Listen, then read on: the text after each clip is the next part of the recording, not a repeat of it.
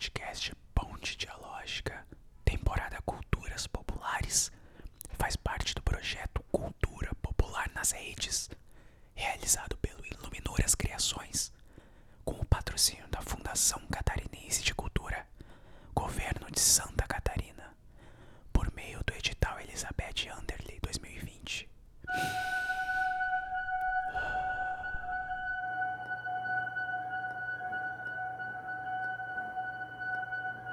Enquanto ouvia os ruídos vindo dos corredores, entrando no cubículo pelos vãos da porta, custei a acreditar naquilo que se manifestava sobre mim.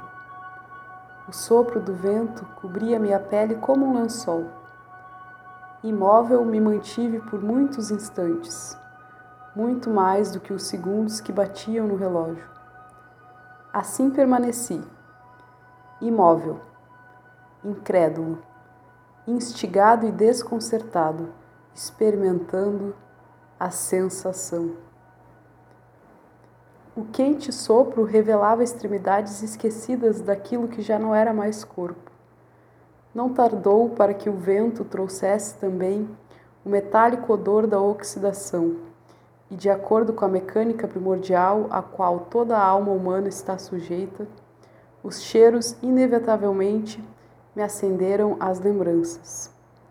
Porém, a essa altura, as condições impostas sobre mim me impediam de acreditar. Preciso sair daqui. Preciso sair. Por quanto tempo estive aqui? Preciso sair desse cubículo. Talvez seja a centelha natural que apodrece, aquela do tipo orgânico, que necessita se certificar de que ainda existe um céu, uma fonte de luz imperecível e eterna, pairando sobre todas as cabeças. Independente da cor que hoje assume, preciso vê-lo. Preciso sair.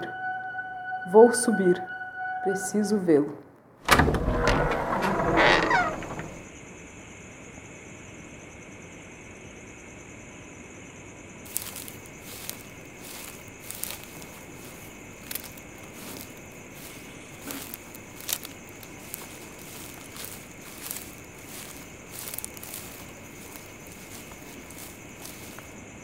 Quando li A Mulher Habitada, não entendi de primeiro sobre essa força que nos cerca. Foi preciso passar tempo de olhar para dentro, despindo medo, de descobrir as transmutações que correm, como os rios, a água de meu corpo, Oxum, e como enxurradas minha cabeça, Oxalá para sentir no embalo caudaloso do Amazonas corrente que me fez chorar, água emocionada.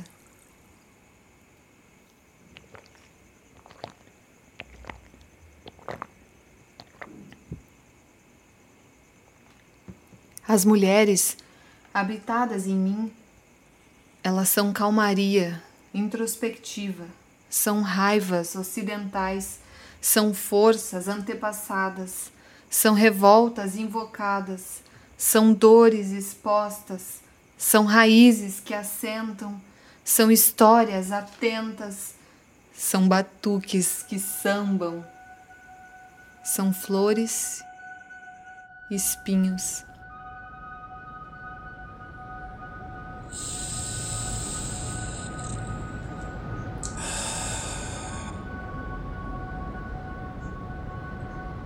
A cidade alcançou os horizontes. Mastro de bandeiras fincados em cada lote. A cidade parece saber da existência de outras cidades e quer crescer até fundirem-se como alga. A cidade interfere na vida dos pássaros. A cidade é cada vez mais concreta. Cada vez menos poetas vivem na cidade. A cidade quer expulsar os poetas desde Platão. A cidade está suja de óleo, está suja de sangue, está cheia de ódio e é repleta de amor. de um amor estranho. Pedaços rasgados como o tecido de uma camisa nova para fazer uma atadura. A cidade vive de amores estranhos. A cidade é estranha como a nossa história. A cidade é a história se fazendo na areia. A cidade é a onda que apaga a história.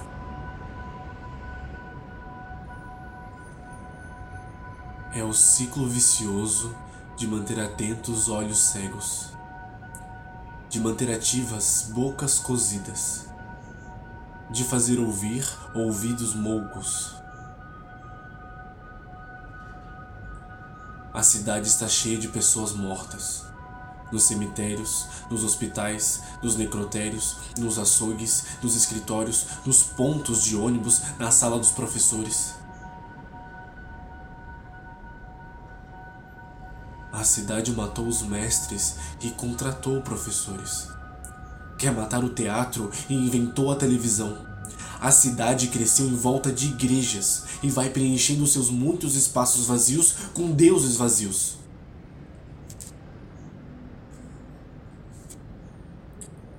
A cidade é vazia, como o bolso, como a barriga, como a cabeça. A cidade produz vazios não filosóficos. A cidade vende flor em vaso, bicho em jaula, carne em plástico, suco em pó. A cidade fragmenta as pessoas como os prédios de apartamentos, por andar, por vaga, por número, por atolamento. A cidade não percebe seu sobejo e não varre a sujeira para debaixo do tapete. A cidade é porca. A cidade é suja. A cidade é poluída. O índio não gosta da cidade. A maioria das pessoas não pode usufruir do que a cidade diz que é bom. As crianças na cidade não podem brincar sossegadas. Não há outro lugar no mundo senão a cidade. Porque a cidade não é espaço físico, é espaço psicológico de autotortura constante e vitalícia, provocada talvez pela culpa gerada pela própria manutenção da cidade como única possibilidade de vida humana no planeta. A cidade não é endereço.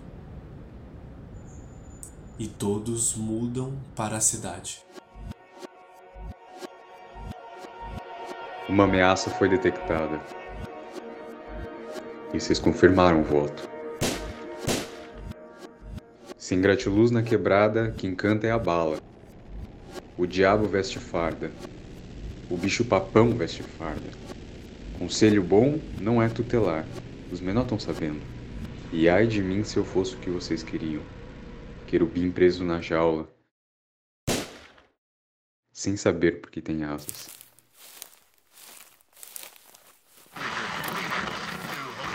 Experimentando é, na, na pele a experiência cotidiana de estar vivo, a, a experiência de radicalmente vivo, que a gente precisa insistir nela. Vamos é, experimentar o que temos no ar hoje. É, essa experiência de experimentar o que temos no ar, ela é quase uma telepatia. Sabendo que tem milhões, bilhões de pessoas ativando diferentes sistemas de vida no planeta, estou muito animado com a ideia de reprodução da vida. Essa vida maravilhosa que a gente pode experimentar é, nos atravessando como, como esse, esse, ar, a brisa que de manhã anima a nossa é, experiência, experiência tátil, experiência é, sensorial da vida. Né? A gente queria iniciar é, com uma pequena apresentação de vocês, vocês se apresentarem para a gente. Pode começar, Van, você que é da casa, se, se apresente aí para nós. Olá, então eu sou a Vanessa Gonçalves, eu moro em Itajaí, em Santa Catarina. É, aqui em Itajaí eu sou professora, é, educadora, também desenvolvo projetos sociais nas periferias da cidade, com levando contação de história, apresentações artísticas para as periferias por meio de projeto que eu desenvolvo. E também sou produtora cultural e editora na editora Rizoma Projetos Editoriais.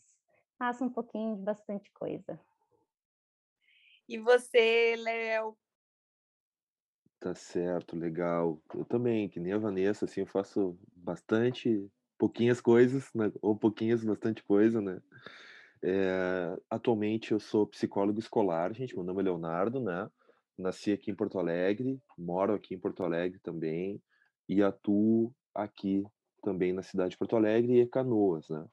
Atualmente eu sou psicólogo escolar, né? Então eu trabalho numa escola de uma rede privada aqui de Porto Alegre que chama uh, o Colégio Santa Inês das Irmãs Escolares de Nossa Senhora, né? Que é um, uma rede uh, internacional, né? De irmãs trabalho com psicologia uh, desde me, quando eu me formei em 2007, né, me formei em 2007, então tem uns anos aí de, de atuação, e logo que eu me formo, eu trabalhei com comunidades periféricas, né, então eu vi ali que a Vanessa faz projetos sociais, né, envolvendo arte, nesse ponto eu também teria uma, uma experiência para compartilhar com vocês, porque eu trabalhei numa comunidade periférica aqui de Porto Alegre, que é uma das maiores, assim, uh, vilas, né, como a gente chama aqui, favelas, né, uh, e eu fazia, atuava como psicólogo comunitário, mas uh, o meu projeto envolvia arte, uh, envolvia criatividade, envolvia ludicidade, que é um dos temas que a gente vai falar aqui, a brincadeira, né, e a educação ambiental. Eu trabalhava também com aspectos relacionados à ecologia, né. Então eu ficava em, com grupos de 15, 20, até 25 crianças, né, e a gente fazia muita brincadeira e muita arte. O nome era Coletivo Arteiros, inclusive, né? Porque tinha essa, essa brincadeira aí de, de usar a arte, mas também a, a, a, travessura, né? A bagunça, coisas que são também da características da criança, né? Uh, além da psicologia escolar, que eu atuo também atualmente, eu trabalho com adolescentes, né? Trabalho no ensino médio e volta e meia dou um suporte para meus colegas da educação infantil e os anos iniciais, né? Então, atualmente, eu tenho ficado mais com os adolescentes, né? Uh, fora isso, atuo em consultório, então eu também trabalho com psicologia clínica no consultório, né? Com uma sala aqui em Porto Alegre, na Zona Sul. Atendo crianças também, então tenho alguma experiência com atendimento de crianças uh, e adolescentes, né? E também trabalhei com pesquisa, né, fazendo mestrado, doutorado, e uh, na docência, né? Então, atualmente eu dou aula na Universidade La Salle, que fica aqui em Canoas, né? E na Faculdade Dom Bosco, que também fica aqui em Porto Alegre, né? Na, na universidade, o meu, a minha ênfase é na psicologia social, então eu trabalho com psicologia social e institucional, né? mestrado e doutorado também foram nessa área, e eu atuei no Hospital Psiquiátrico São Pedro, né, aqui em Porto Alegre, e tem um, tem um viés bem legal que talvez a gente possa trabalhar hoje, né? Não envolve necessariamente a criança, mas os loucos e as loucas, né? O louco, porque eu trabalhei na oficina de criatividade do São Pedro. Então eu pude perceber, pude vivenciar o como que a arte traz, a arte e a criatividade, né? Trazem uma perspectiva salutar, né? Saudável uma outra dimensão, digamos assim, né, para o sujeito se perceber fora da psicopatologização da vida e da existência, né? Então, vai ver o sujeito criativo, não o sujeito doente, né? Bom, e fora isso, também trabalho com, com projetos sociais, com periferias e tenho uma, uma, um foco de estudo atual nas epistemologias africanas e indígenas, que são temas que também me interessam, e temas relacionados a gênero e sexualidade das populações LGBT, TQIA+, que são temas que considero super contemporâneos também. Obrigado. Nossa, mas é muito os fazedores de coisa. Todo mundo faz muita coisa aqui massa. Isso é muito legal. Vai dar muito certo aqui as perguntas todas que a gente bolou para vocês. A gente queria começar falando um pouco sobre esse negócio do desenvolvimento infantil e experiência estética. Existe uma experiência estética na infância e como essa experiência estética influencia no desenvolvimento infantil, né? Nesse desenvolvimento da gente como ser humano. Há experiência estética na infância, há uma experiência estética também da criança, e aí eu, eu, eu trabalhei a questão assim da criança cria, né? E aí associando a questão da criação, a própria palavra, né, com a, a criança, e criança é criação.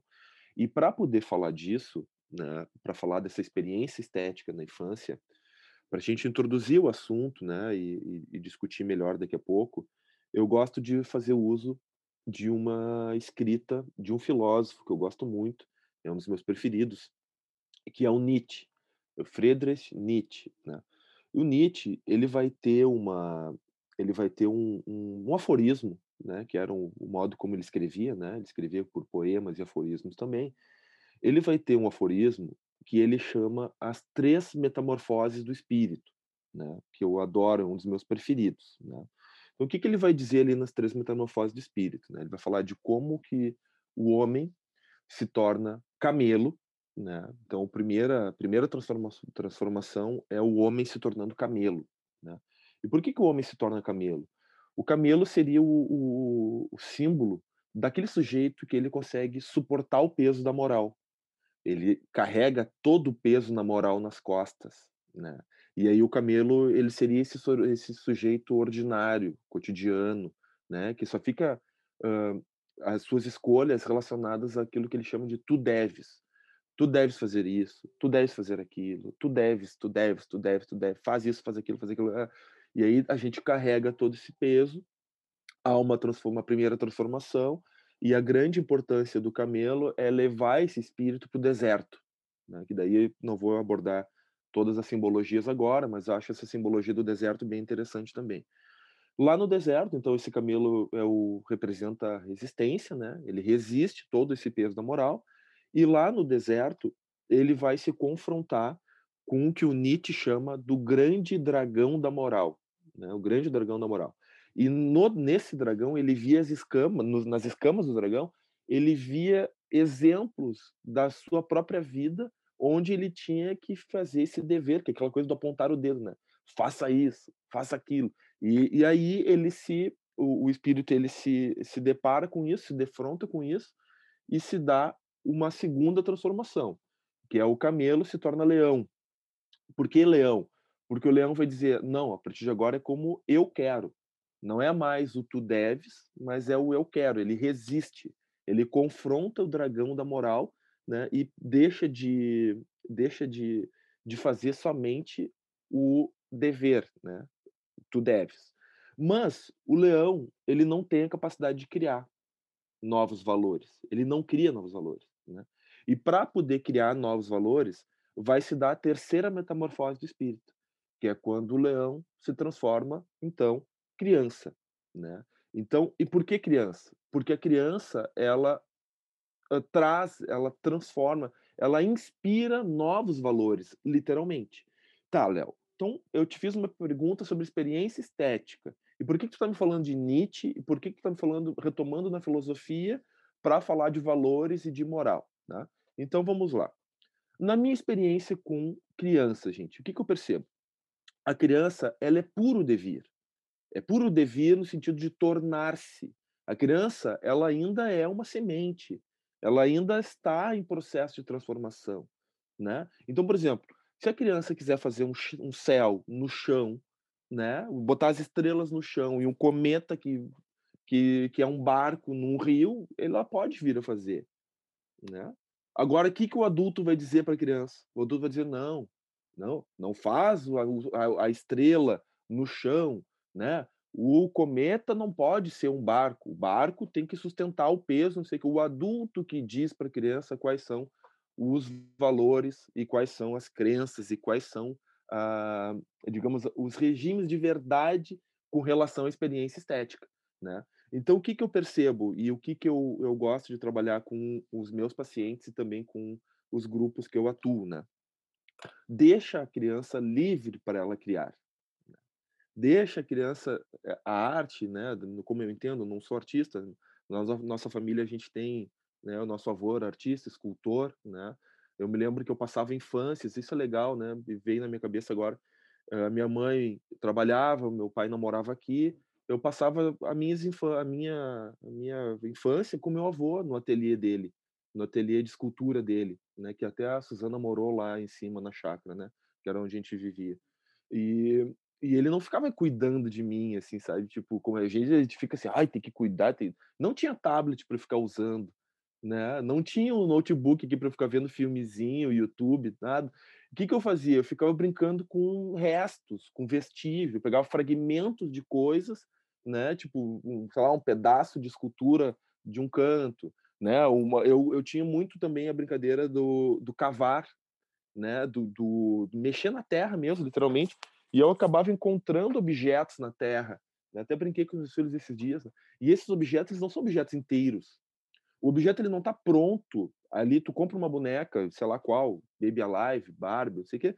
A boneca ela já está pronta aqui mesmo, a Claudinha. A Claudinha ela é uma boneca de de tecido, de pano, né, de tecido, ela já é um pouco diferente, mas ela tá aqui, tá, tem o cabelinho e tudo, aí me permite criar a partir dela, né? E o que que o game, o que que os outros estímulos eles fazem? Eles já te dão um estímulo pronto, né? Então não permite que a criança crie a partir do fenômeno, a partir da experiência, né? Então o que que eu quero dizer assim, no, com relação à fase do desenvolvimento, que foi a pergunta, né?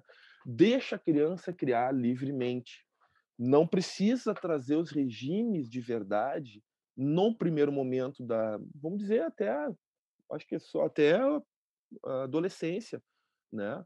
Eu tive uma, uma, uma experiência com, com educadoras populares, né? Eu trabalhei com educadoras populares. E, e aí, como eu fazia projetos ligados à arte, eu trabalhava com crianças de 5 a 6 anos, né? Até 7, 8 anos. E aí, uh, uma criança fez uma árvore uh, com o tronco rosa, rosa-violeta, né? Rosa choque, assim. E, e a educadora veio e falou assim: ah, esse tronco ele não é rosa. O tronco de árvore não pode ser rosa. O tronco de árvore é, é marrom. Né? É muito parecido com aquela imagem do Pequeno Príncipe, né?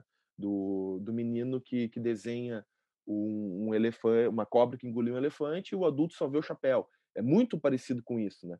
Então, qual foi o trabalho? O trabalho com as educadoras era de deixa a criança criar livremente, com as cores que ela quiser usar, né? As crianças elas gostam de misturar a cor também, né? Eu dava para elas potinhos assim, né, em, em coisinha de, de, de, de, ovo, né? Botava as corzinhas assim. Daqui a pouco elas estavam misturando o verde com o azul, com o vermelho, elas ficavam mais interessadas na alquimia das cores, propriamente, do que com o traço, do que com a forma, né? Então, se eu puder falar em devir criança, que era aquela ideia que eu estava falando anteriormente, e poder falar da experiência estética na infância é uma experiência transgressora, é uma experiência subversiva no sentido de subverter esses valores e esses cânones, digamos assim, da arte clássica, né? Permite a criança. Outra coisa que a criança faz, que está relacionado com as artes cênicas, né? É o eu era, agora eu era, agora eu era herói, agora eu era a princesa, agora eu era, sei que a gente cria personagens, gente. E a gente vai deixando de fazer isso ao longo da vida adulta. E alguns adultos ainda vão dizer que pode até psicopatologizar. Não, tu não pode ser mais de um personagem. Só pode ser um. Então, daqui a pouco, tu vai ter algum transtorno de personalidade. Nada a ver. Deixa a criança criar novos valores, né? Para subverter esse regime moral. Então, como é que eu penso a experiência estética lá no desenvolvimento? Fundamental. Né? Eu penso assim que, que é, é uma criança saudável uma criança que cria, uma criança saudável é uma criança que cria. E ela, ela cria não só a experiência estética, assim, mas digamos assim, a estética de viver. Uma, eu gosto de pensar a estética associado com a ética. Ética e estética. Por quê? Porque é o modo como eu me expresso e o modo como eu componho com o mundo. As escolhas que eu faço no mundo. Então, se tu permite que a criança crie outros valores e novos valores, né? Daqui a pouco ela vai sair de problemas da vida cotidiana de forma mais criativa também. né? E coisas banais, sei lá, subiu no mar, não consegue descer, então cria, né? Inventa, né? A gente brincava muito na infância disso, né? Quem inventa aguenta, né? Tipo, a gente falava isso. As brincadeiras de corrida, brincadeira de esconde-esconde, brincadeira que tem a interação. Há uma estética também das interações, né? Do, desse sujeito político mesmo, né? Que se relaciona e que interage, Sim. né? Então, para mim, é legal. fundamental esse negócio do, do sujeito que interage, né? A gente vai entrar no jogo depois, daí a gente fala um pouco mais sobre a interação. Mas eu queria puxar o gancho desse negócio que tu falou, do agora eu era, essa brincadeira com a linguagem, para perguntar para a Vanessa como é que você vê essa experiência estética da infância na literatura, que é essa coisa que talvez a gente ache que a gente só começa a entender a literatura quando a gente aprende a ler, ou quando a gente aprende a escrever, ou a gente começa a dominar isso, né? E eu queria que tu falasse um pouco sobre isso, essa experiência estética pontualmente dentro da literatura. Então vamos lá, Jo. Achei ótimo que o Leonardo traz o, a referência do Nietzsche, né? É, que, e falando de devir, e aí a gente já posso, acabo a gente entrando a, o espaço da infância como esse espaço criador, para o Deleuze ele vai ter os dois grandes devires, para ele é o devir mulher e o devir criança né?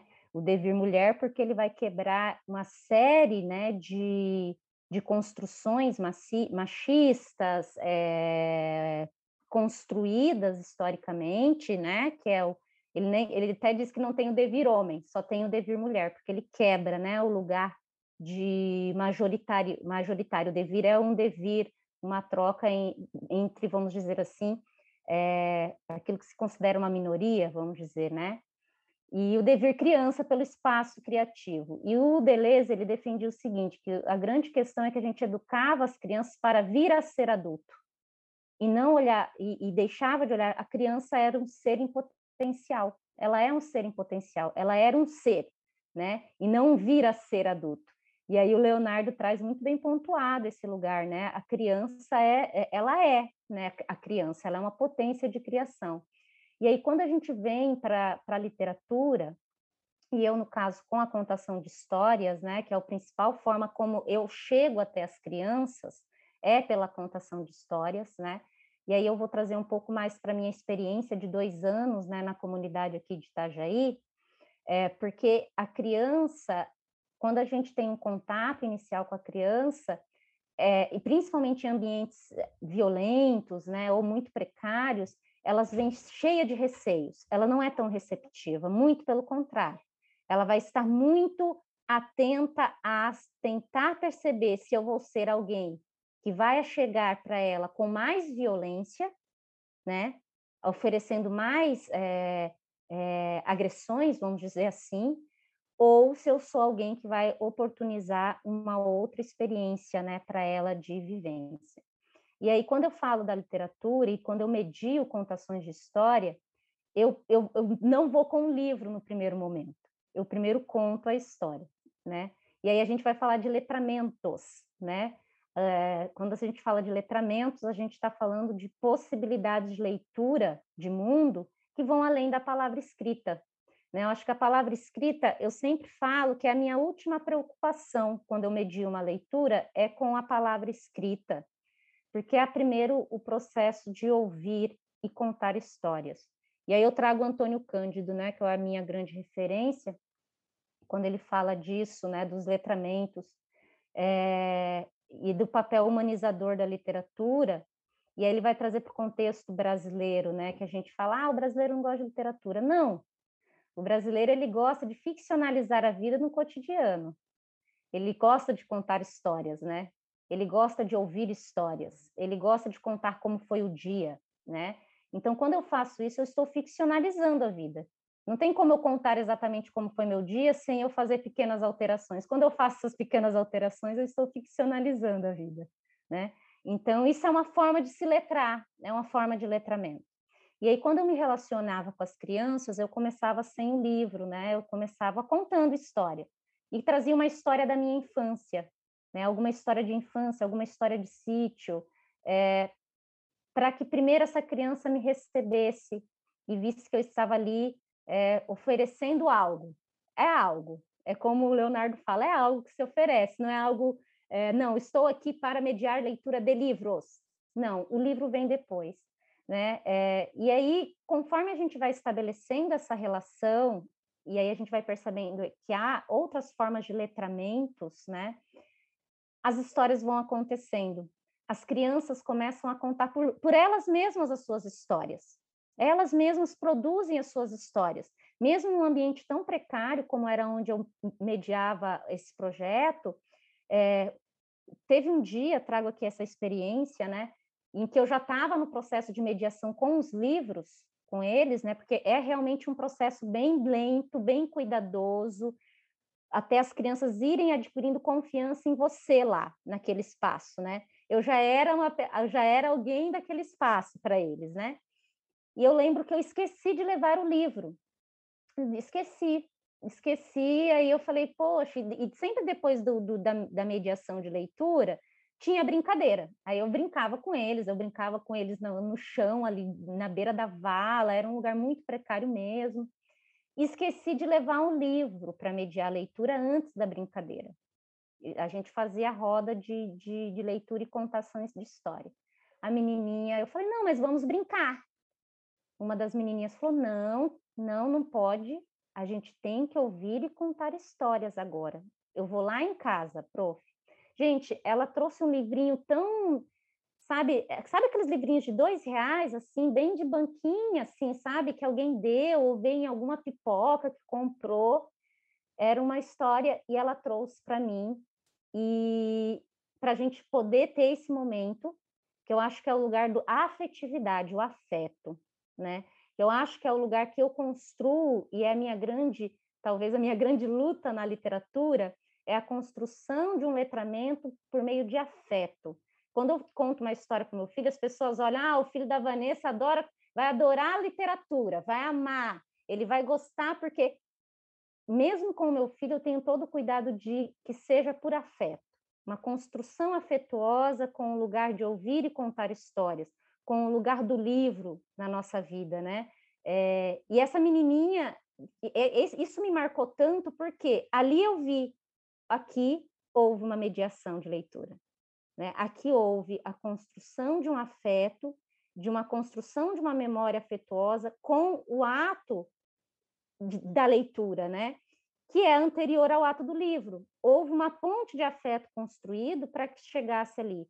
E é muito bonito ver esse lugar que a criança tem, porque mesmo um ambiente muito hostil que as crianças estavam inseridas, elas criavam as suas histórias, é, cheia de elementos né, do próprio cotidiano.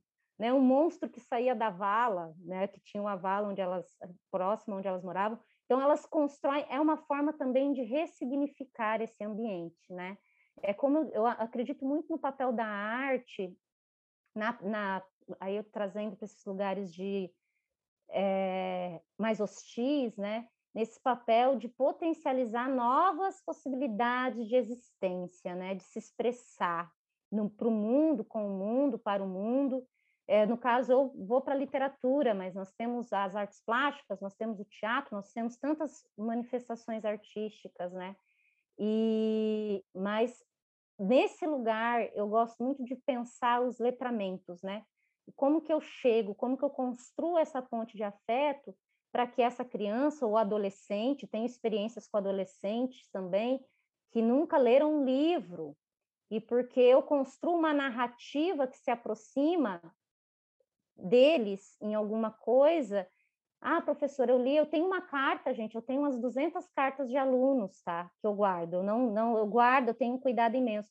E todas as cartas têm uma coisa em comum é o fato de alunos nunca terem lido livro nenhum e comigo terem conseguido ler um livro. É uma referência em todas as cartinhas. Eu não me importo se o aluno leu 100 ou 200, o, o, que me importa é que em algum momento ele leu alguma coisa que significou para ele. Mas há sempre esse lugar, primeiro, uma ponte que a gente constrói afetuosa, para que a gente chegue nesse lugar de propor uma experienciação estética, né? a criança está muito mais aberta. A criança ela é um mar de possibilidades criativas, né? É um mar de possibilidades e de vivências criativas. mas a gente tem que ter esse cuidado, né? Que, no, no, tanto que a gente pode acabar formatando isso. E é uma linha tênue, gente, entre a gente tentar não fazer isso, né? Nesse, nesse processo que é também esse processo de propor experienciações estéticas, né? Vanessa, só posso complementar um pouquinho, Júlia? Eu concordo plenamente contigo e, e eu vejo isso também na minha experiência, né? E eu queria fazer a ligação do, dessa questão do afeto, né, como essa, digamos, essa força, essa intenção que, que move, que cria, que compõe. Né? Eu e a Vanessa, a gente está uh, próximo também epistemologicamente, porque eu estava falando de Deleuze também antes ali. Deleuze usando Nietzsche, né? Então, eles que vão falar da, do paradigma ético, estético e político, né? Então, não tem como a gente dissociar uma coisa da outra ali. E quando Deleuze usa eh, o afeto, né, ele está lembrando de Spinoza, que também foi outro uh, filósofo muito importante, que faz uma uma ruptura assim com o modelo cartesiano, determinista, né, formalista, enfim, que foi importante para a ciência clássica dura, né, mas que não dá conta de tudo, né. E o que o Spinoza vai falar? Vai falar do, dos afetos alegres, dos afetos tristes, né, os modos de compor com o mundo, né, a experiência ética, estética está relacionado ao modo de compor com o mundo, né?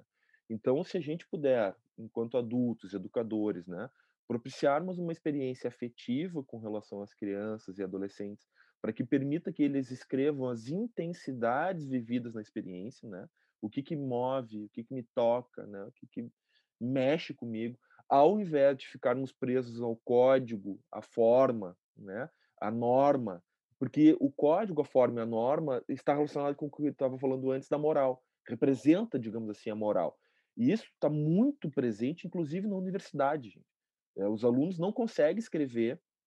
Eu peço para eles fazerem diário de campo. E eu, tá, mas cadê o modelo, senhor? Ah, mas onde, o que que tu quer que eu escreva? Ah, eu quero que tu escreva o, a experiência vivida ao longo da. Tá, mas. Uh, e cadê o roteiro? Ele sempre me pede. E tem que ser na BNT, né? E muitos alunos recorrem ao plágio, inclusive no, no ensino superior, porque daí eu fico pensando, né, o que, que qual é o sintoma disso? Porque não foi trabalhado lá na infância, o que a Vanessa está propondo aqui, a experiência narrativa e fabulativa, né? Quando a gente pensa da experiência estética no desenvolvimento, né, o que que, o que, que para mim é uma coisa fundamental, né? É a fabulação, a capacidade de fabular e fantasiar histórias, né? Tipo, para o Bergson, a fabulação é uma das capacidades humanas das mais difíceis e complexas que a gente tem, né? Eu, eu sempre digo para pro, os meus alunos e para meus filhos também, né? O uh, que, que tem no universo, né? O que, que tem depois da Via Láctea? Tem tudo que tu possa imaginar. Tudo que tu pode imaginar, de alguma forma, também existe. Tudo que tu pode fabular, né? Também é real é um outro modo de ser real, mas é uma outra dimensão, mas também é real, né? Então, da gente poder incentivar, como a Vanessa está trazendo muito bem, né? Que a gente narre as nossas histórias, as nossas histórias vividas, né? Então, a narrativa fabulativa, afetiva, ela é fundamental nesse processo, né? E eu, escutando a Vanessa, eu também me lembrei da, da Conceição Evaristo, né? que é uma, uma, uma autora brasileira, intelectual, negra, maravilhosa, quando ela fala da escrevivência, né? Que é bem tem, tem bem a questão do, uh, do movimento negro, né? Dos movimentos das intelectuais negras, enfim, que é, que é de poder falar essa experiência. Ela fala assim, ela fala assim que entre uma experiência escutada e narrada e outra, nesse lapso que, que se desfalece, que ela fala, a palavra que ela usa é que se desfalece na memória, os becos da memória, ela fala sobre isso, né? Ela preenche com fantasia ela preenche com fabulação. Aí alguns vão dizer, ah, então não é real. Dela, justamente ela diz, não, mas se eu estou inventando, se eu estou criando, escrevendo, se torna real. Né? Então, por que, que tem que ter um regime de verdade sobre as coisas? Esse regime de verdade é moral, e essa moral é construída socialmente, culturalmente, por este adulto, branco, europeu, homem, hétero, cis, uh, elite. É, é mais ou menos isso, se a gente for ver né? Como o próprio Nietzsche falou, a moral é construída socialmente pela burguesia, pela elite, que na verdade é, o, é eurocentrado, branco, dito hétero, cis, E sabe? Então, assim, quando a gente fomenta a fabulação e as narrativas marginais, a gente também está escutando essa voz da periferia, a voz da minoria, os devires mulheres, os devires animais e por aí uhum. vai, né? E isso é bem importante no desenvolvimento da infância. Né? Total. Eu quero pegar o gancho dessa fabulação para a gente falar sobre esse negócio do, do jogo e da brincadeira, que ele está muito presente é, nos processos criativos da gente no teatro, né? Pegando a nossa experiência ali na Casa Vermelha. Todo momento, assim, todo processo criativo que a gente inicia, a gente faz um jogo, a gente faz uma brincadeira para poder é, fomentar né, essa criação. E aí eu queria perguntar para a Vanessa, depois o Léo também pode falar para a gente, como é que faz para transformar esse jogo e essa brincadeira na infância num processo criativo consciente, sabe? Tipo, da pessoa, dessa criança pensar, eu estou produzindo arte agora, estou produzindo uma poesia. Ou precisa disso? Não precisa? A brincadeira por si só, ela já é uma criação? O que, que eu gostaria de ouvir de vocês sobre isso, Van? Tá, então vamos lá. É porque eu vou sempre falar do meu lugar de experiência e percepção, né? E isso é, é muito, muito legal, né? É, porque, assim, quando a, a, a, minha experiência com as crianças, nesses jogos, quando a gente vai para essas periferias, hoje, inclusive, eu dou aula à tarde numa periferia de escrita poética, né? A gente vai lá dar aula para esses adolescentes é, como que a gente, como que se estabelece isso, né? É como, é como a gente bem reforça, é uma ponte de afetos. A gente não chega a uma, um lugar de criação sem antes estabelecer esse lugar de um, de um jogo, né? É, quando eu faço minhas intervenções, mediação de leitura, é, eu sempre começo com um lugar de é, cantigas. A gente brinca de alguma coisa, de cantigas é, que remetam a uma memória, a um lugar que habita o nosso coletivo imaginário. Todos nós temos alguma cantiga, algum jogo, sabe, com as palavras, com as próprias palavras. É, quando é, no caso, com a, os adolescentes, a gente tem sempre as aulas em que a gente explora os poetas, a gente lê os poetas, a gente brinca com a poesia dos poetas, a gente pega as poetas e os poetas e as palavras, eles transformam em outra coisa. Mas a gente tem um processo de brincar com as palavras, um processo de brincar com, com o, aquilo antes de ir para uma prática efetiva, né? Então, hoje, por exemplo, na aula passada, a gente pegou vários jornais, vários jornais, revistas, e, e, e os adolescentes tiveram que recortar palavras. As palavras que chamassem atenção. A gente não falou o que, que eles iam fazer. Aí eles iam, ah, recortavam, eles recortaram aventura. Aí uma, ah, mas eu quero recortar é, como é que era? Uma palavra muito engraçada que eu falei, ela vai passar trabalho com isso daí depois. Ela recortou uma palavra que tinha num, de comércio, assim, comercial, assim. Ah, ela recortou a palavra expropriação, que apareceu num jornal. Aí ela quis, eu falei, recortem, recortem. Eu falei, agora a gente vai brincar com isso.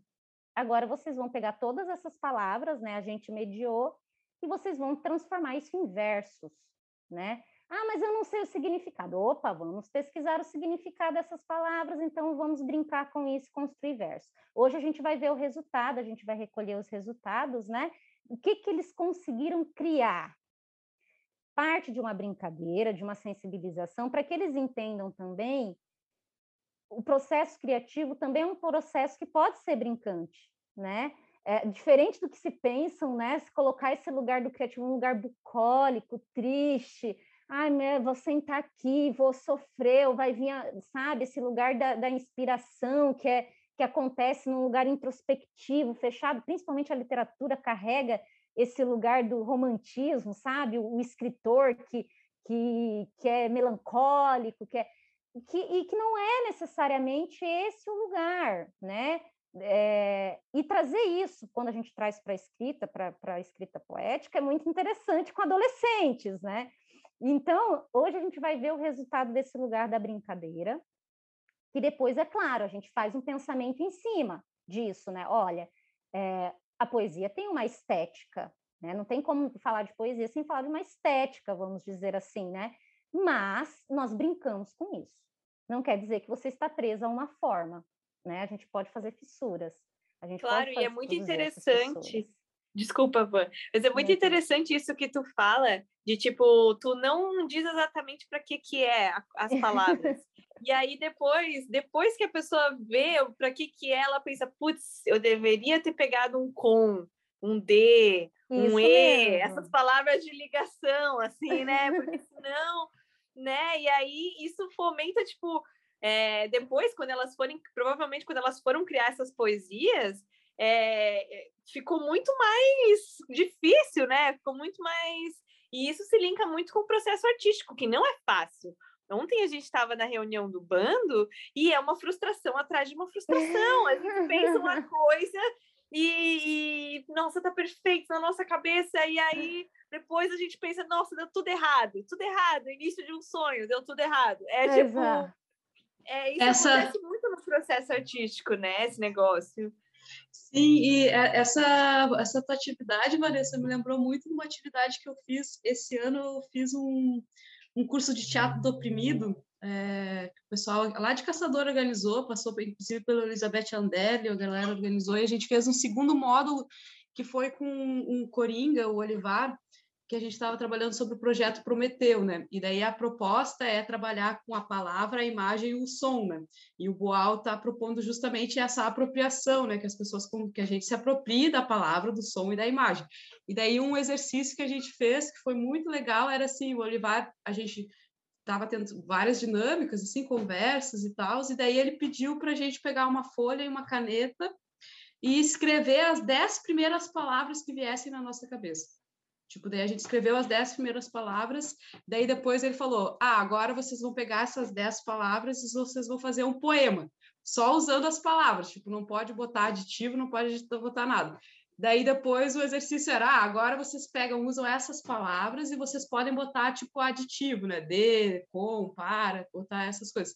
E daí a brincadeira é tu ir botando, adicionando coisas, né? Porque justamente como o teatro do oprimido trabalha com grupos que são oprimidos, né? Muitas pessoas nunca não, não sabem escrever, né? Nunca pessoas nunca escreveram, nunca as pessoas nunca escreveram um poema. Daí você tem essa ideia de que para ser um poeta, você tem que ser o cara que escreve, que senta, que tem inspiração, né? Como a Vanessa estava falando, e que na verdade é uma grande de uma mentira, porque quando tu escreve um poema só, tu já vira o poeta, né? Aquele poeminha com as dez palavras ali, tu já é, tu já se torna um poeta, né? E isso é muito legal, essa a, essa apropriação mesmo das, que a gente, da gente ter da palavra, do som, da imagem, né? E tá usando e tá justamente desconstruindo também com esses cânones que se cria em volta da arte, né? A arte tem muito essa essa invenção de que é algo quase que sobrenatural, né? É, poderes divinos que dão para que a pessoa tem, que ela consegue, né? Claro que existe um pouco essa coisa do talento, né? Mas que também é o controverso, a gente pode discutir um pouco sobre isso. Mas eu acho muito legal Existe o trabalho, mas... existe é. o trabalho. O talento não sei, mas o trabalho existe, meu Deus. É, porque talento sem trabalho né, não vai fazer, não vai dar nada, né? Mas é essa coisa que eu acho muito legal mesmo, da gente, pô, escrevi um poema ali com as dez palavras, sou uma poeta, né? Sou uma poetisa, né? Isso é muito massa que é um lugar do afeto, né? Daí eu acho que a gente chega num lugar com, com um adolescente, pra, porque assim, eu estou falando de um público muito da minha experiência, né? É, eu não tenho experiência, por exemplo, de, de, criação com adultos, eu acho que também já, é, já seria um, um outro lugar né, de construção, mas a criança e o adolescente, para você também chegar nesse lugar do jogo, da brincadeira, deles entrarem nisso contigo, há uma ponte. Por isso que a gente sempre faz duas aulas anteriores, a gente brinca, a gente brinca, a gente desconstrói os poetas, as poetas, e a gente mostra, olha só como ele brinca com isso, olha o que ele faz. E aí, para a gente conseguir te também mover desse lugar, né? Que, querendo ou não, a gente acaba sendo construído em cima de um, lugar, um olhar muito elitizado, né? Em relação à arte. Então, por exemplo, para eles, eu levar um livro de uma poeta de Itajaí, sabe? É uma, uma, menina, uma mulher que está aqui em Itajaí, próxima a eles, que a gente publicou. Né? O próprio André estar lá, quanto poeta, mediando uma oficina com eles e falando na linguagem com eles. Então, eu, quanto editora, estou lá também, né? É claro, né, que também vem de toda uma experiência, que eu também vim de uma periferia, né? Então, eu acho que eu já, já a gente sabe como essas relações se dão num lugar de troca, né? A gente a gente é muito ressabiado nas periferias. A gente sempre fica com aquele pé atrás, né? O que vai vir, né, dessas pessoas que vêm para cá? Pode vir caridade, a pessoa que leva um pão, uma roupa, né, para matar a nossa fome e aquecer o nosso corpo. Mas tem aquelas pessoas que não, que não vão olhar a gente só como uma pessoa faminta ou a pessoa sem roupa. Vai olhar para a gente como pessoas criadoras, capazes de criar conhecimento, criar saberes. Eu acho que é o mais importante, assim, também, sabe, quando a gente vai para esses lugares, mostrar para essas pessoas que elas têm, sim, saberes, criatividades, que elas são potentes no lugar de criação, porque não é um olhar que a gente recebe. A gente recebe, como eu disse, aquele olhar ah, o que precisa de, de matar a fome e o que precisa de roupa para vestir. Mas a gente pode criar. É, olha, eu hoje sou uma editora e aí eu fico pensando quantos, né? Da minha periferia, só eu e meu irmão e minha irmã conseguimos nos formar. Mas e isso é muito simbólico para eles, eles saberem, olha, eu sou alguém que estou aqui, e crio. Vocês são alguém que estão aqui e vocês podem criar. Eu acho que é isso que é muito que move, né, os nossos trabalhos assim. Sim, queria comentar um pouquinho também essa essa pergunta, né, sobre o jogo, a brincadeira, enfim, o lúdico e, e algumas falas aqui que foram trazidas nessa segunda resposta, né?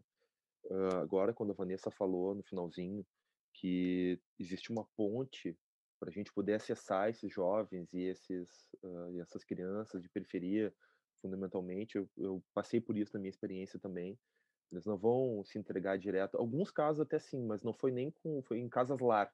Eu também trabalhei em casas lar com jovens e crianças em situação de, de abandono, né, negligência. E aí até teve uma experiência de uma família, uns meninos que eu cheguei lá no meu primeiro dia, eles já vieram, se abraçaram em mim, enfim, mas uh, até criar e até construir né, essa ponte, uh, eu vou chamar, a gente chama de vínculo, né? Vínculo. E o vínculo, ele tem como base uh, os afetos, como a gente já falou, e a confiança. É preciso que ele confie em nós, né? E, essa, e esse vínculo ele também é processual. Então não é de uma hora para outra.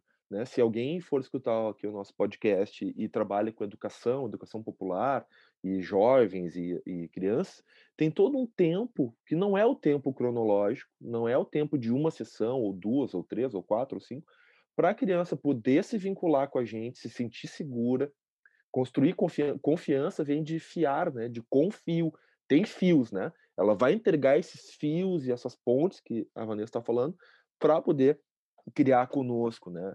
E o jogo, a brincadeira, ele é fundamental nesse sentido. É fundamental. Né? Eu, eu, concordo muito com essa dimensão ali do, das hierarquias com relação aos saberes, né? Saberes populares são desvalorizados, né?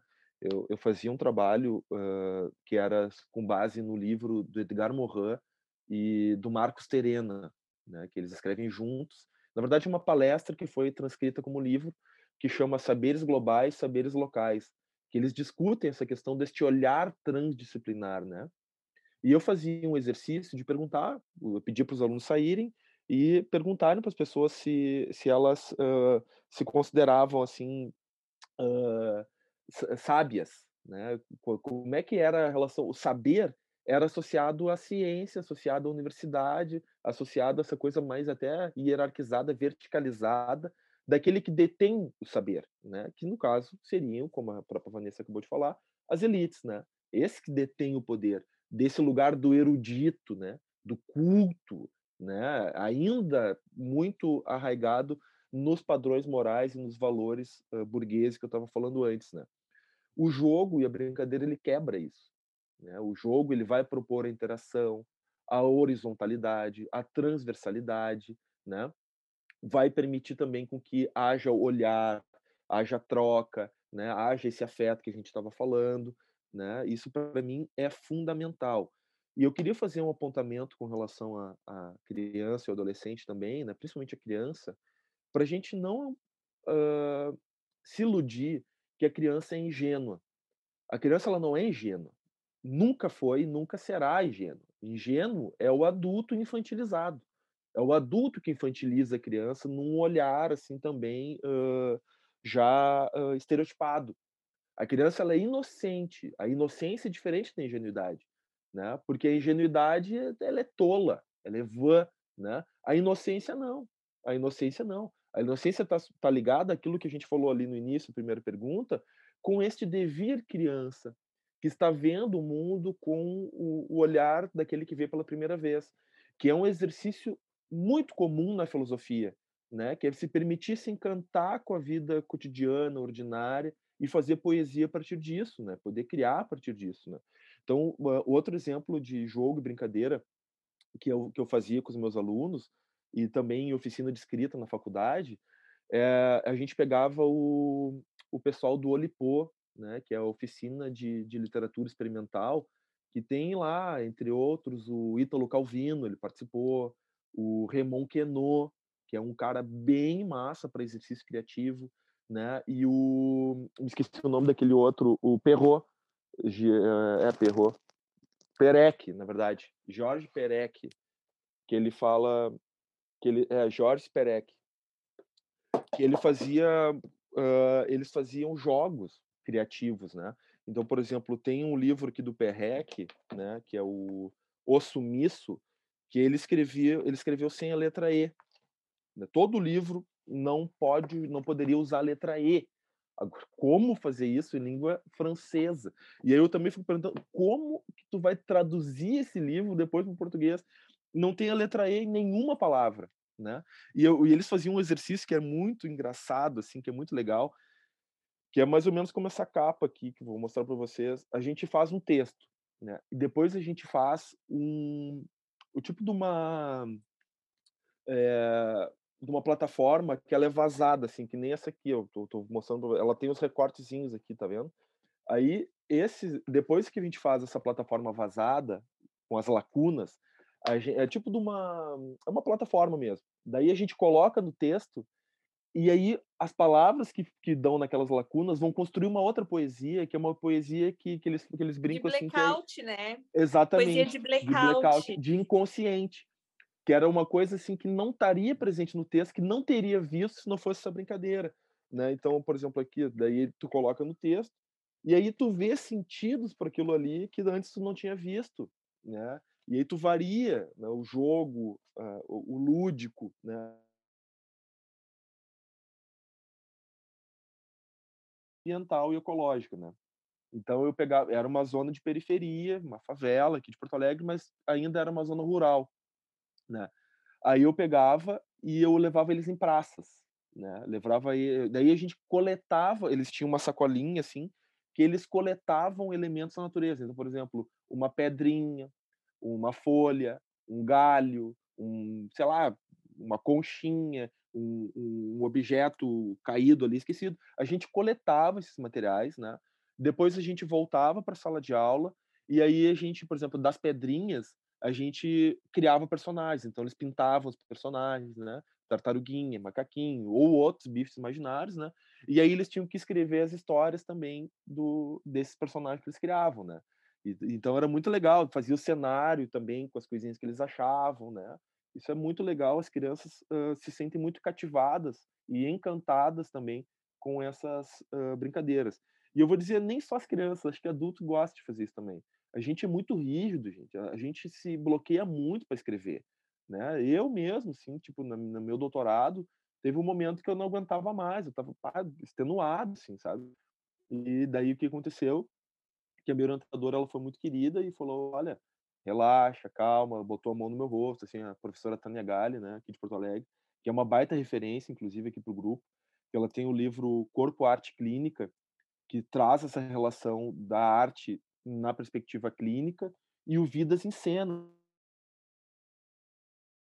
o Peter Paul Pelbart, que é um cara da psicologia social institucional, né, mas que tem o grupo UENS, que é um grupo com pacientes psicóticos, né, que é muito legal, pacientes esquizofrênicos, que eu nem, a gente nem está abordando muito aqui, mas os pacientes também, os ditos loucos, eles também inventam e fabulam outro código linguístico, né? Que é bem legal da gente poder uh, ficar atentos também, né? Alguns, inclusive clássicos, né, eram considerados loucos e não eram aceitos aos seus tempos, né? E outro então, cara que nossa... eu me lembrei...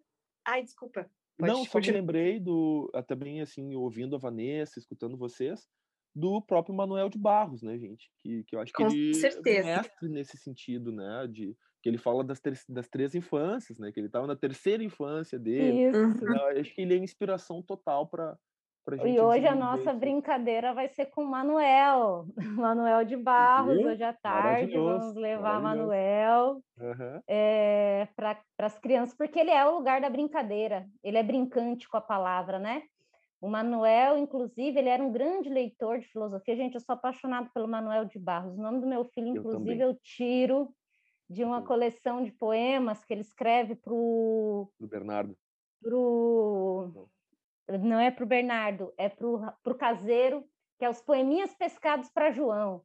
Aí eu falei, vai Aham. chamar João, meu filho, que é para os poeminhas. E tem os poemas que eu adoro do Manuel, mas o Manuel traz esse lugar da brincadeira com a palavra, muito legal que o Leonardo falou, e que eu acho que é a grande questão, né, da gente acessar esse devir criança, né? Quando a gente vai fazer, por que que os processos criativos às vezes para mim, por exemplo, no teatro, eu que estou aí tentando aí fazer um teatro virtual, são tão difíceis para mim é, em algum, alguns lugares, porque acessa um lugar que foi enrijecido, é o lugar brincante, né? O, o, o- é um trabalho? É, mas é um lugar brincante. Você criar um animal frente à tela, você criar um personagem frente à tela, por que que quando eu chamo meu filho, o dia que a gente estava montando aqui uma cena do sós, tinha que montar um animal. E eu tava com uma super dificuldade. Falei, cara, que animal que eu vou fazer? Eu não sei fazer animal, eu não sei como animal. E aí o, o- a- eles brincaram e falaram, ah, uma lagartixa.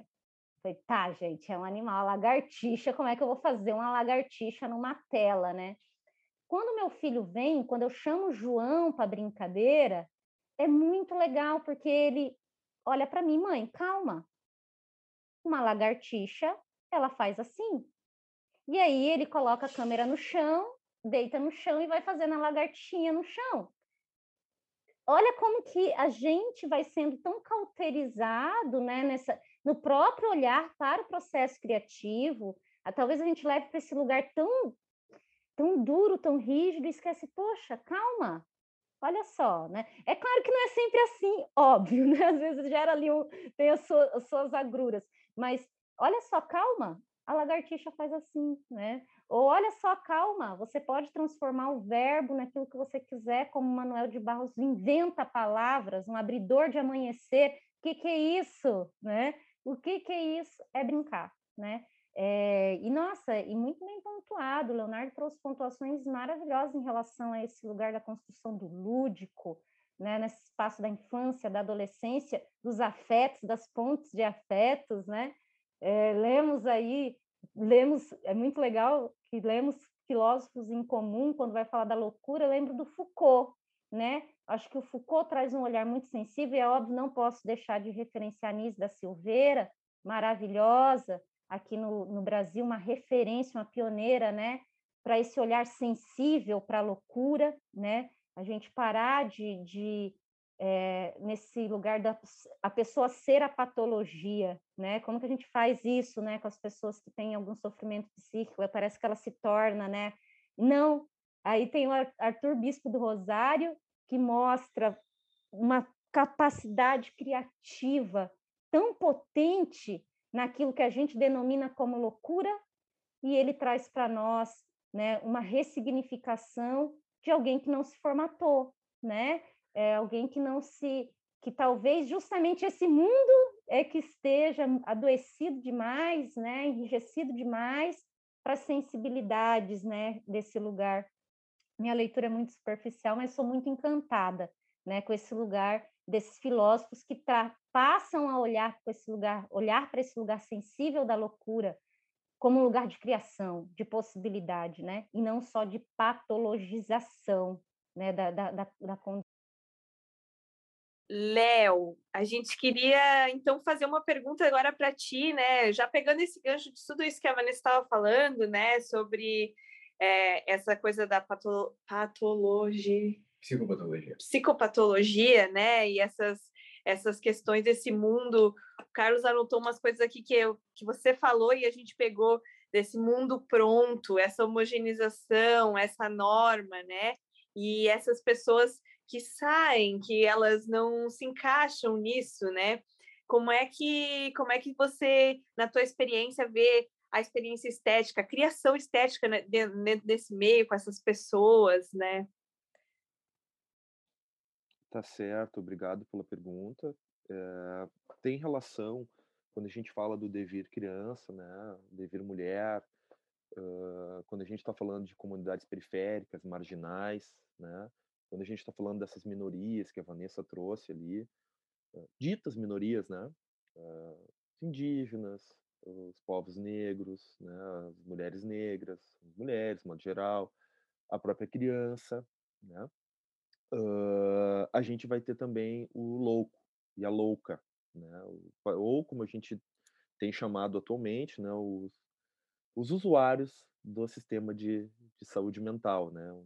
Ou aqueles portadores de sofrimento psíquico, né? Para não ficar estigmatizado como louco ou a louca, né? Uh, o que, que eu percebo assim na minha experiência, sabe, Júlia, Carlos e Suzana, né? Uh, a arte tem um, a criatividade, ela tem um, uma força, uma potência gigantesca no tratamento da saúde mental.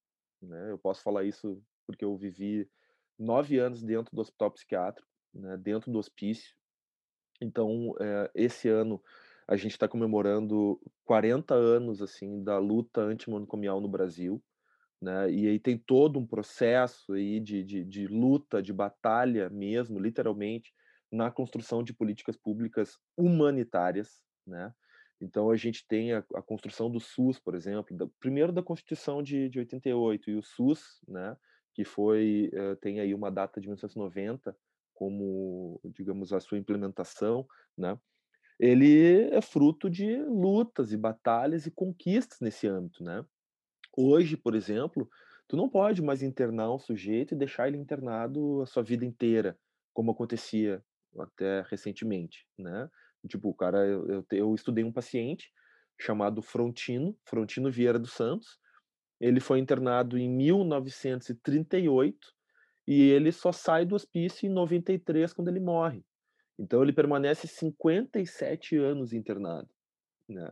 E como Frontino, haviam vários, né? Vários nesse regime que o Foucault chama de confinamento dos sujeitos, né? Isso tem um momento histórico determinado, enfim, né? Tem, tem muita relação com a, a própria psiquiatria enquanto ciência, porque porque é, é a psiquiatria que define o que é o normal, né? Então, se tu define o que é o normal, na justa medida e no mesmo momento, tu já está definindo o que é o anormal, né? E quem são esses anormais? São aqueles que não compactuam com o regime discursivo da época. Então, eu quero pegar esse ponto do regime discursivo que é o que o Foucault chama da ordem do discurso, né? Então, o modo como a gente se relaciona com as coisas, com a intelectualidade, com a racionalidade, a gente, a gente pensa numa razão lógica, né, simétrica, baseadas eh, numa, nas leis lá da, da física clássica, da termodinâmica, sei lá o quê, do, né, do, do, do positivismo funcionalista, do determinismo, né? ainda muito próximo ali do modelo uh, uh, da filosofia grego-romana, né? E não é só isso que existe no planeta. Tem todas as epistemologias africanas que vão ter uma outra relação com o mundo, né? Um butu é muito diferente do modo como eu me percebo no mundo.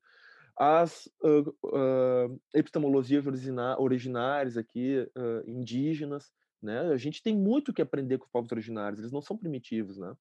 E isso também acontece com o louco. Isso também acontece com o paciente psiquiátrico, né? Porque alguns vão dizer que, que aquela ali é uma arte sem sentido, infantil ou primitiva, né? Como alguns chamam, arcaica, né? E não é isso que a gente vê na prática, né? Na prática, a gente vê uma potência criativa gigantesca, né? Eu trabalhei na oficina de criatividade, né? Então a gente reunia os pacientes ali para fazer cerâmica, para fazer teatro, para fazer hip hop, para fazer dança, para fazer uh, bordado, bordado, eles bordavam, para fazer pintura, né? E eu trabalhava no grupo de escrita com os pacientes. A gente escrevia toda semana, a gente se reunia, né, para escrever junto. E o que que acontecia?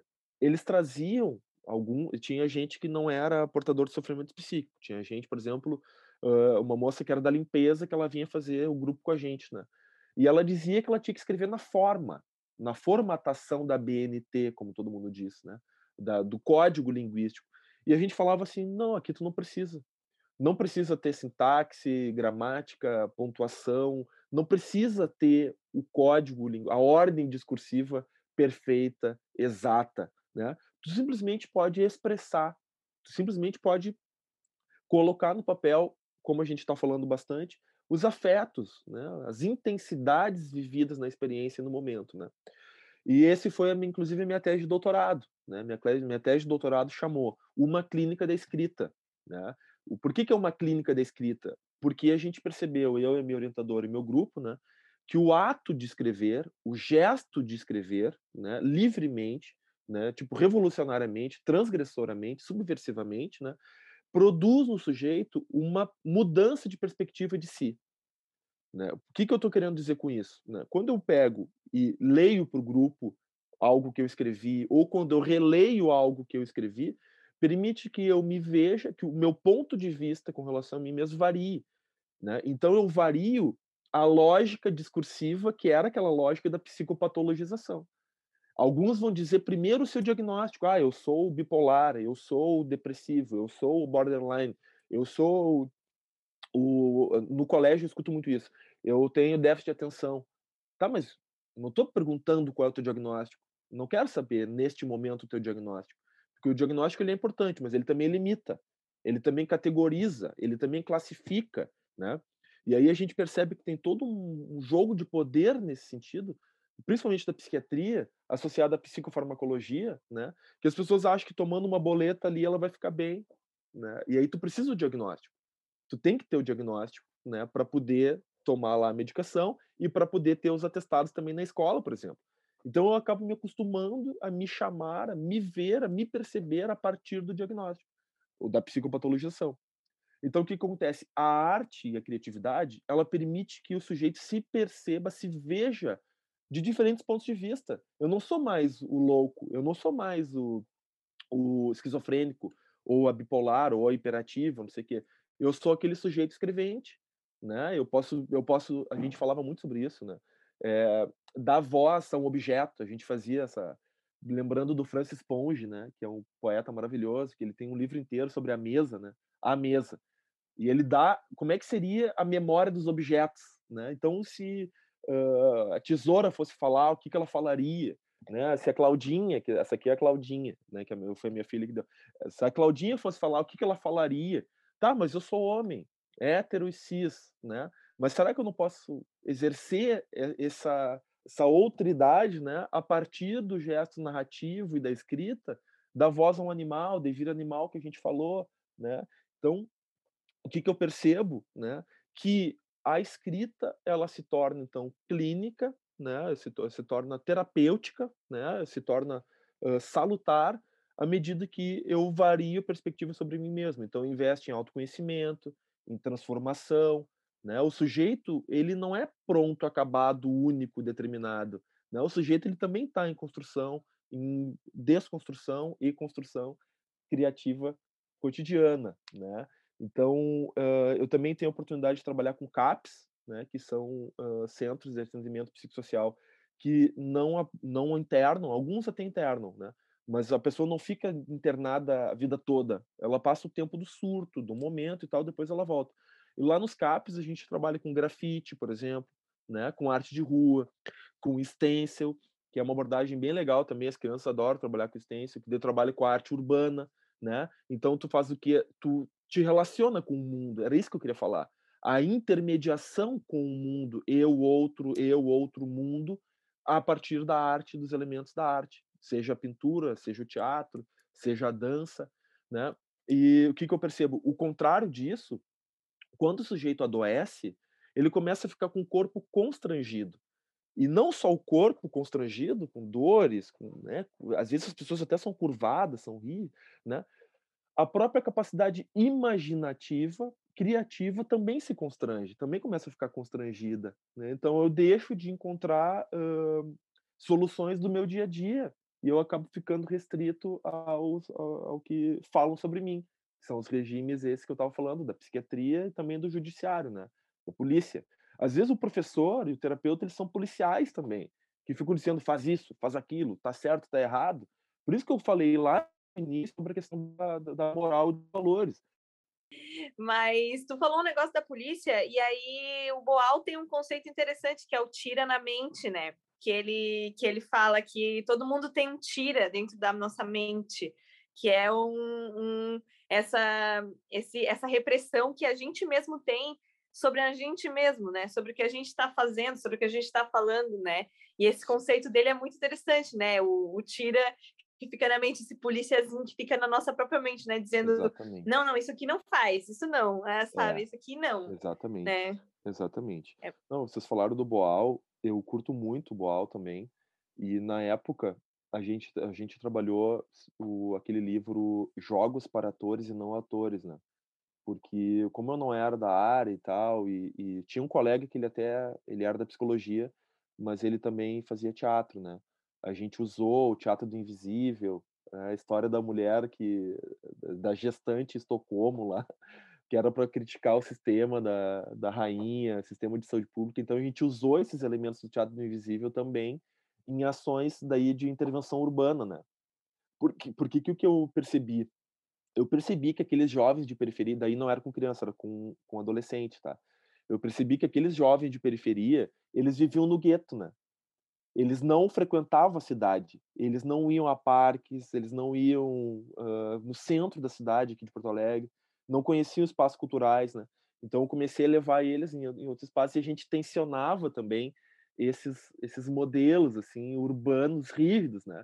O, no ônibus, né? Que tinha as carteirinhas e e como eram jovens de periferia, tinha alguns que tinham muito estereótipo do, do jovem em conflito com a lei, né?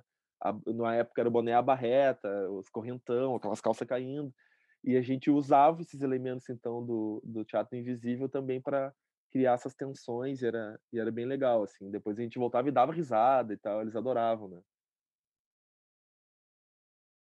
Poxa, muito legal. Muito obrigada, Léo, por, por, por compartilhar com a gente essa, a tua experiência, tanto como psicólogo, como professor, é, com as crianças ou com os loucos, né? Loucos e loucas, todo mundo.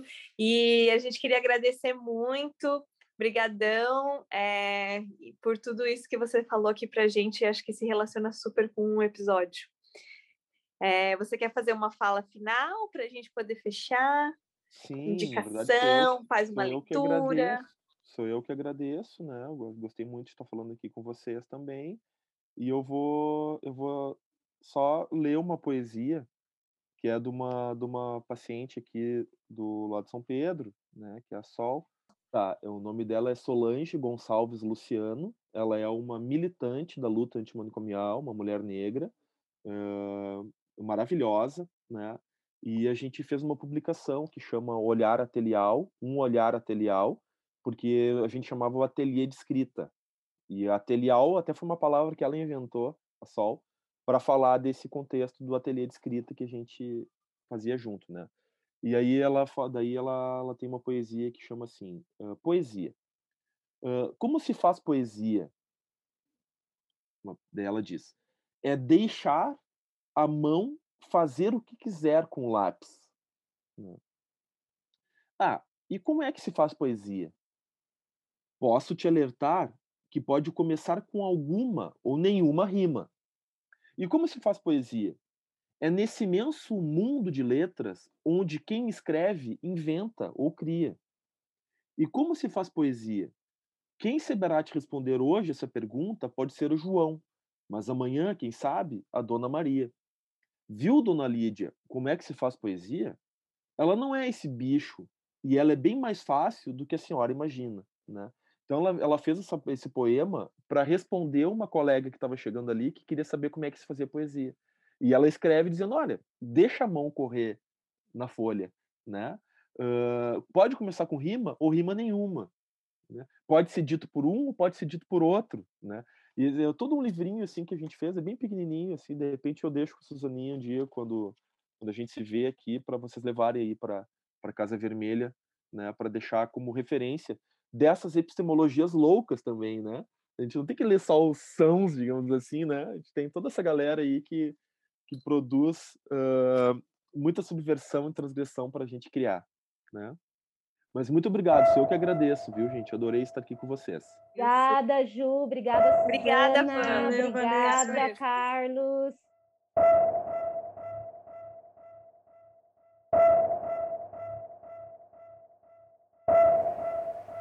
Ingênua.